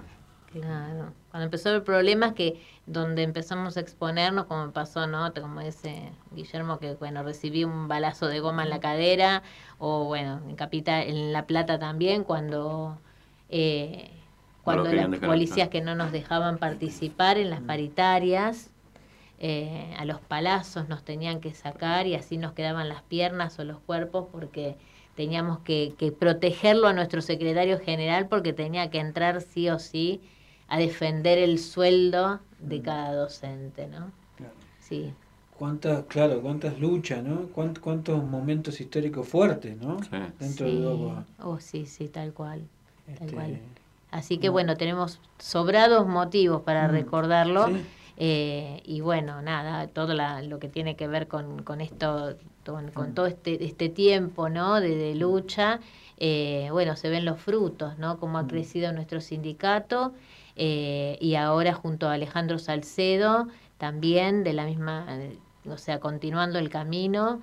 eh, y también con, con los beneficios ¿no? que, que tiene aparte de todo lo que tiene que ver con esta, esta lucha en defensa de los compañeros, con los, todos los beneficios que aporta nuestro sindicato como por Coseguro, ¿no? Bueno, ¿qué beneficios tienen de, hablando de eso? Porque deben tener eh, distintas áreas, ¿no? Eh, las cual. distintas secretarías. Sí, sí, sí, por ejemplo, bueno, que es- Turismo, sí, eh, bueno, con seguro médico, o sea, eh, la asistencia médica, o sea, cubre los bonos que hay que pagar de copago, nos cubren eso, nos cubren un buen porcentaje, un 60% de lo que no nos cubre IOMA, de los remedios. Hay muchos que son, o sea, que hasta cierta cantidad, creo que 4 mil pesos, es gratis. 4 mil pesos son gratis. O sea, no, algunos se, hace cargo el menos, sindicato. se hace cargo el sindicato. Bueno, tenemos también, o sea, torneos, competencias, eh, en la parte de deporte, también tenemos torneos, bueno, también se diría como un deporte del ajedrez. Este fin de semana, eh, por ejemplo, en San Clemente se lleva adelante el, em, la competencia de, de ajedrez también y en San Clemente. Así que bueno, están todos convocados los docentes que, que participaron ya con, eh, o sea, los jugadores que ya han hecho una preselección. eh, bueno, van a estar sábado y domingo compitiendo en San Clemente. Bueno, esto se hace todos los años igual, ¿no? Eh, como los otros concursos. Bueno, también la cuestión por coseguro de préstamos, lo que tiene que ver con turismo, como decía Guillermo, que tenemos 10 cuotas eh, donde se pueden ir de vacaciones los compañeros con su grupo familiar y lo pueden pagar durante todo el año. Capacitación, muchas carreras que tienen convenio con distintas universidades. Eh, así que bueno, están en la página de- del sindicato.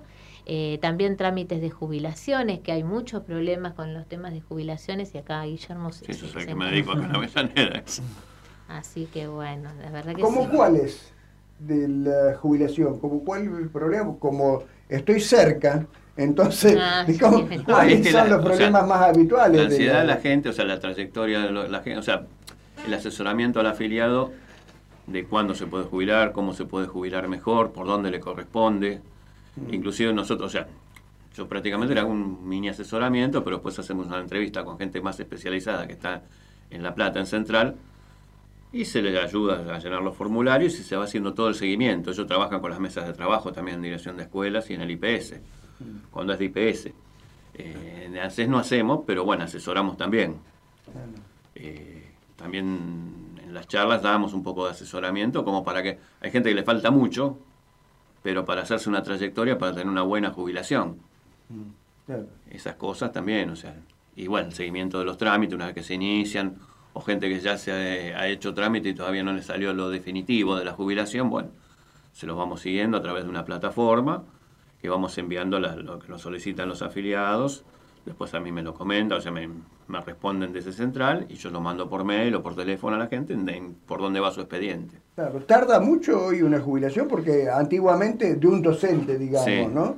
Eh, es Y mucha tarda- papelería, porque uno cada vez, para los jóvenes a lo mejor se simplifica porque tiene un acceso rápido a la tecnología, pero en la medida que vamos creciendo, tenemos un poco alguna dificultad para entrar a redes sociales, Sí. a la tecnología, eso. En este caso de los docentes que se quieren jubilar, ¿les cuesta, se les dificulta? O sea, ahora está un poco más atrasada la parte del IPS. La de dirección de escuela, o sea, la certificación de lo que uno hizo, está saliendo en menos de un mes a veces. Pero por la intervención del sindicato que trabaja en conjunto con la gente de dirección de escuela. Y la de IPS también, pero IPS está un poquito más atrasada, pero no tanto. Por antes una jubilación llevaba 5 o 6 años, a mí me llevó 5 la mía.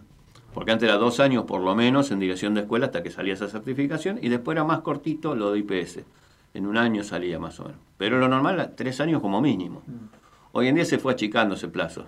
Está entre ocho meses, un año, a veces seis, depende de las oficinas que vayan entrando. Y el tema es que, bueno, a, raíz de hacerlo a, través del sindicato, cuando uno ve que está muy estancado en una oficina, se empiezan a mandar los prontos despachos. Igual si hace falta una acción judicial, se hace también. Pero generalmente con los prontos despachos se mueven los papeles.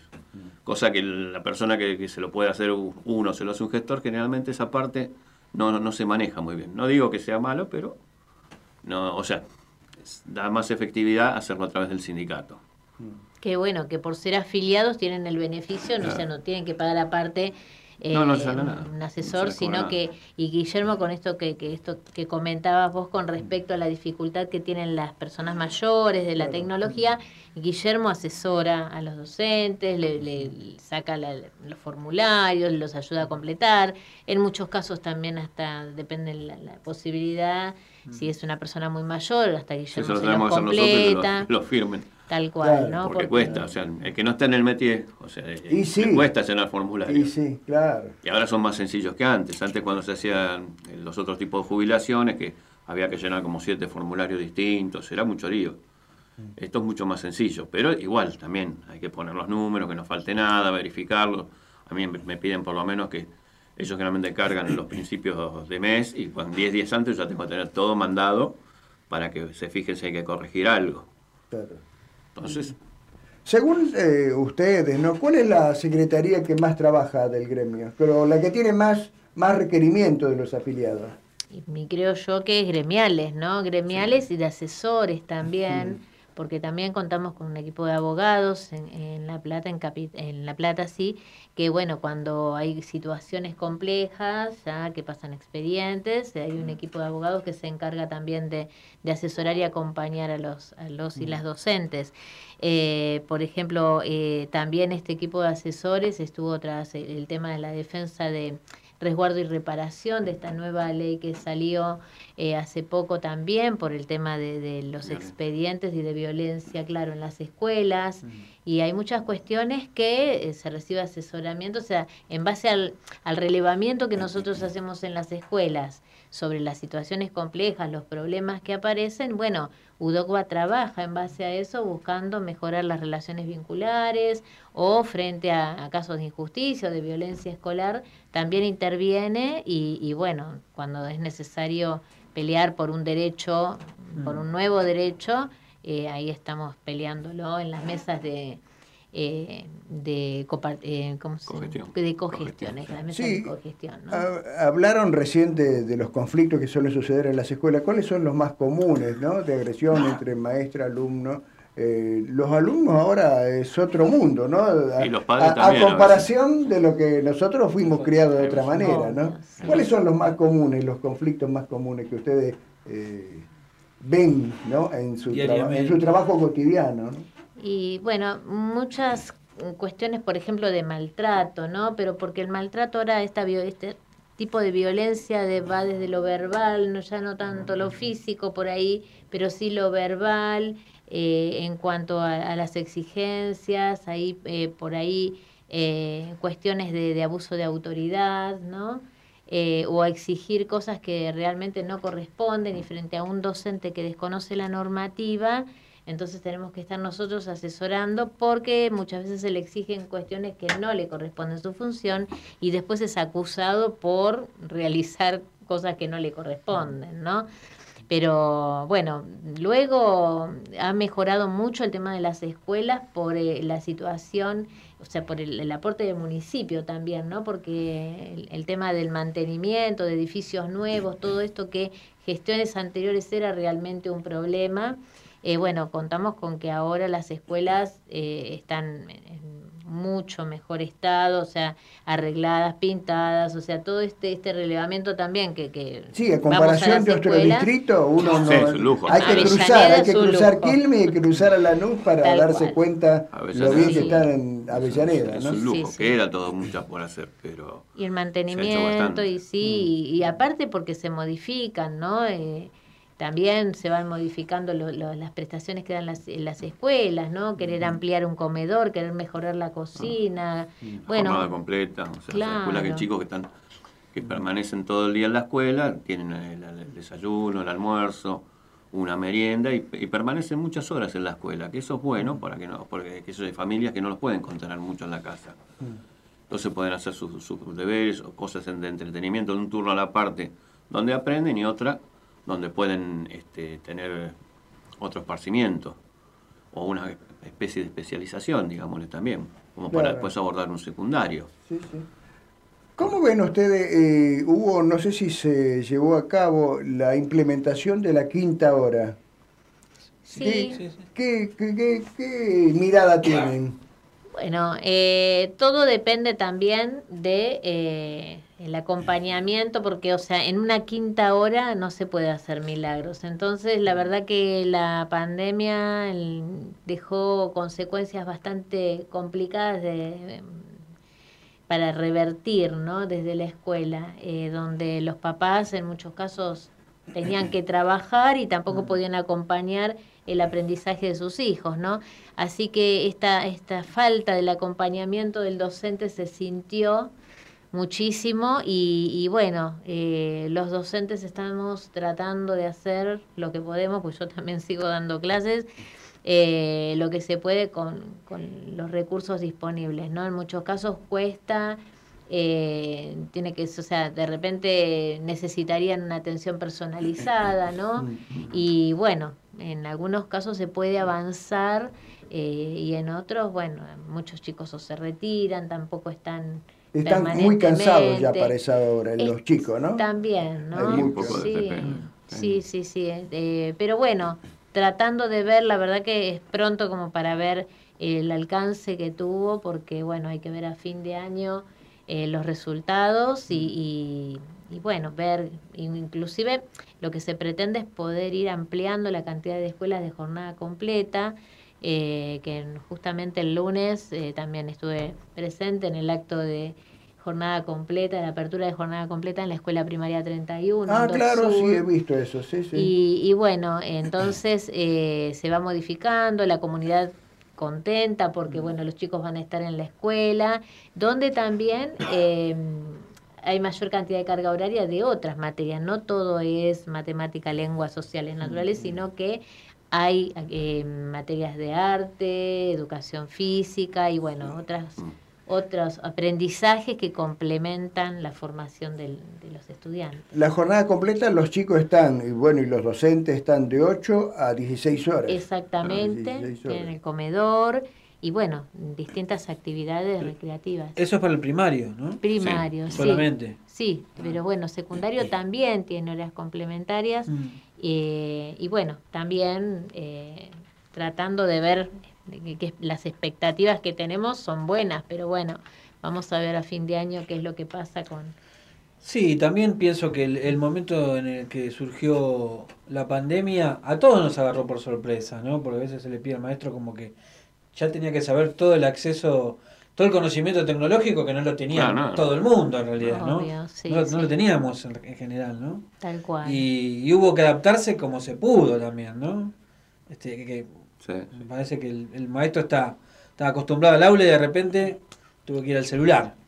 Cambiar No. todo cuando de repente estaba prohibido el uso del celular, ¿no? Porque Tal había cual. normativas que, Mm. Que prohibía, sí. claro, que no se podía usar para el aprendizaje y de repente era el único recurso que podía interceder entre el maestro y el alumno y los papás, porque hasta las reuniones, ¿no? Se hacían online. Así que bueno, eh, No había grupo de WhatsApp tampoco. No. no, Antes, no, no. como No, que- también estaba el problema del chico que no podía acceder a un celular o cuando se lo robaban, la familia, o sea, te- fue muy complicado. Mm. O sea, no fue parejo para todos, No. como en una escuela que uno junta una cantidad de chicos, les va enseñando parejo. Hay Mm. Otros que por otros problemas no podían asistir a la, a la clase eh, virtual. O no querían tener clase de su casa tampoco. Claro, ahí porque por ahí no tenían los lugar, no tenían hermanitos jugando alrededor. Y es Mm. medio como que, que es complicado.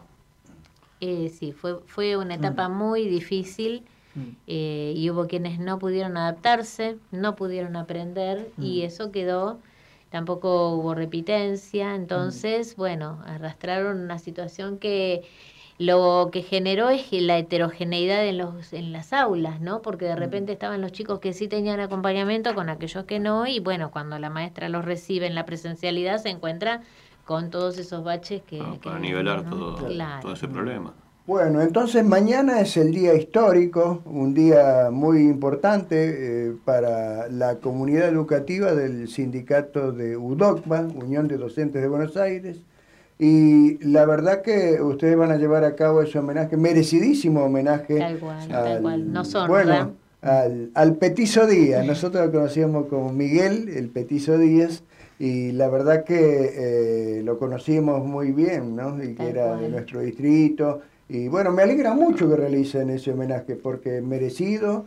Y ojalá ustedes como gremio sigan creciendo y sigan eh, ayudando a, la- a los docentes a, a formarse, que no debe ser fácil para la iniciación docente, ¿no? Para iniciarse hoy un docente no debe ser fácil. No, tal cual, porque Bueno. yo también sigo siendo docente en superior, o sea que no solamente asesorarlos en el sindicato, sino también formarlos en, en educación y, y también tratando de, de generar esa autonomía, ¿no? De que también tienen que, que aprender a defenderse porque no es eh, sencillo, ¿no? Eh, esta carrera. Así que bueno, Y el aula es una prueba.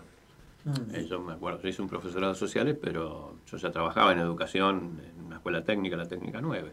Mm. Y he visto compañeros que dejaron porque fueron, bueno, entrar al aula y dijeron, no, esto no es para mí. Claro. Cuando empezaron a hacer las prácticas, no, no es para mí. Ah. Después pasaron a otras cosas o abandonaron directamente. Pero no es una cosa que, no, es, es fácil. ¿no? Hay que...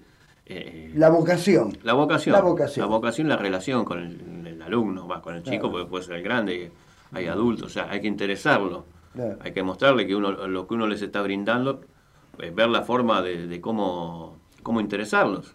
Claro. Ese es un gran problema. Hay materias que son fáciles, pero otras materias no fáciles de complicar, sino para entretener al chico, para que, que observe, para que preste atención, y otras que son muy complicadas. Sí, sí. Entonces, bueno, todo, toda esa metodología, ese arsenal de, de cosas hay que, hay que írselo haciendo, y no es Claro. para todo el mundo. Claro. Pararse de repente en un aula 30, 40 chicos, y hay gente que ha quedado medio, digo, no, esto no es para mí, y, y listo. Claro. Queda, que sí, algunos No quedan es. como congelados, digamos. Claro, ¿Qué hago acá? sí. Claro.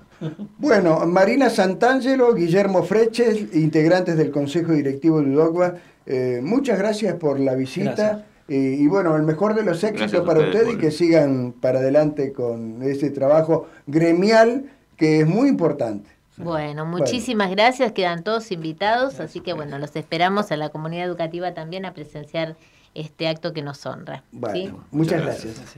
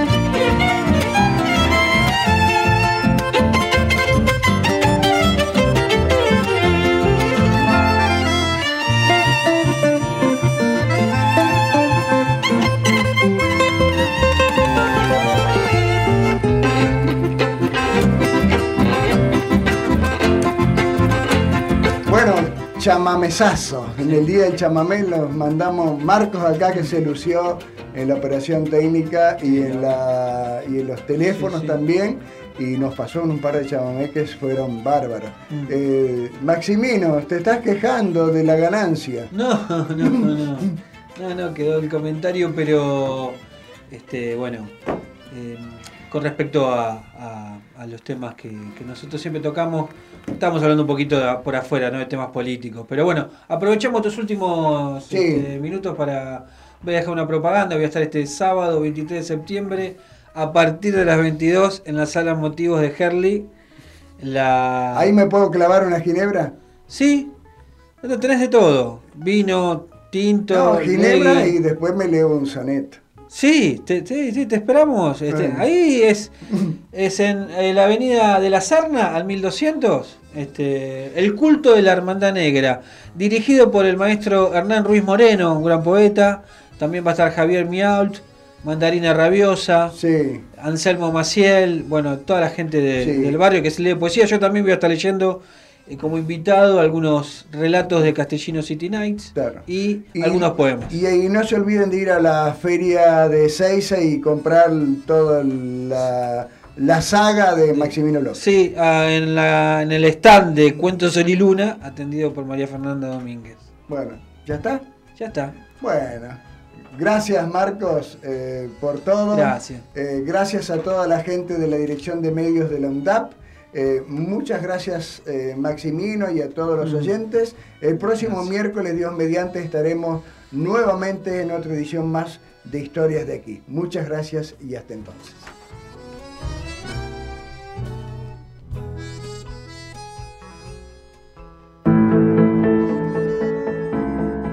Radio UNDAB. La voz de la comunidad universitaria de Avellaneda.